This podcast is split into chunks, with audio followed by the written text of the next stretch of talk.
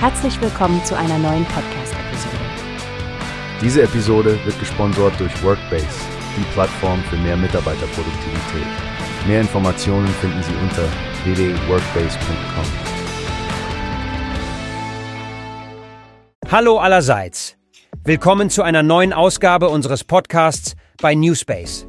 Ich bin Frank und heute unterhalten wir uns hier mit Stefanie über etwas, das nicht nur für Auto- und Radsportfans spannend ist. Stefanie, hast du die jüngsten Nachrichten über Skoda Auto gesehen? Servus, Frank. Ja, das habe ich. Es geht darum, dass Skoda Auto das Sponsoring der Tour de France und der Tour de France Femme avec Zwift bis ins Jahr 2028 verlängert hat, richtig? Exakt. Die Firma mit Sitz in Melada Boleslav setzt ihre langjährige Partnerschaft fort. Und das ist nicht alles. Sie engagieren sich auch bei weiteren 18 internationalen Radsportveranstaltungen, inklusive fünf Frauen-Events. Das ist ziemlich beeindruckend, finde ich. Skoda unterstreicht damit ja nicht nur ihre Verbundenheit zum Radsport, sondern verpflichtet sich auch, die Nachhaltigkeit der Radrennen zu verbessern. Und das tun sie, indem sie bis zu 250 Elektro- und Plug-in-Hybridfahrzeuge für die Events bereitstellen. Richtig. Das ist ein großes Engagement für Nachhaltigkeit. Klaus Zellmer, der Skoda-Auto-Vorstandsvorsitzende, betonte ja, dass dieser Schritt besonders wichtig sei, um Menschen zu inspirieren. Die Ursprünge von Skoda als Fahrradhersteller zeigen, wie tief die Verbundenheit zum Radsport wirklich ist. Ja, und ich finde es besonders toll, dass Sie neben den großen Events auch kleinere Veranstaltungen unterstützen. Sie streuen das Engagement breit und sprechen damit eine Vielzahl von Radsportfans an. Die Tour de France zum Beispiel zieht Millionen von Zuschauern an. Das ist eine enorme Plattform für Skoda. Stimmt, Stefanie. Die Tour de France ist das Highlight, aber die Partnerschaft ist vielfältig.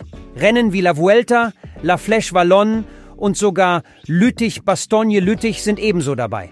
Wusstest du, dass Skoda nicht nur die Fahrzeuge stellt, sondern auch die grünen Trikots sponsert und die Kristallglas-Trophäen für die Sieger gestaltet? Das ist eine wirklich schöne Geste und es zeigt, wie sehr sie in den Radsport investieren. Neben den physischen Events bringt Skoda die Radsportfans auch digital mit ins Renngeschehen. Ihre mobilen Apps und die Website welovecycling.com bieten Updates, Hintergrundgeschichten und halten das Interesse der Fans das ganze Jahr über aufrecht. Absolut.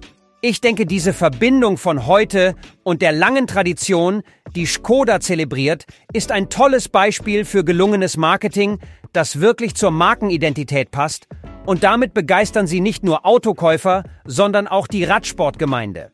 Definitiv, Frank. Es wird interessant sein zu verfolgen, wie sich die Elektrifizierung der Fahrzeugflotte bei den Rennen entwickelt. Ich bin sicher, dass Skoda bei dieser Entwicklung eine Vorreiterrolle einnehmen wird. Danke dir, Stefanie, und ich danke auch unseren Zuhörern, dass sie heute dabei waren.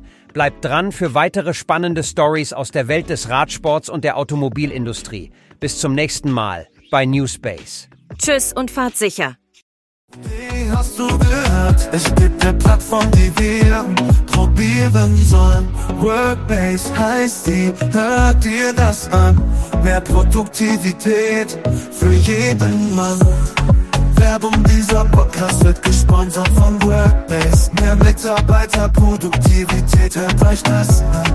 Auf www.workbase.com findest du alles, was du brauchst.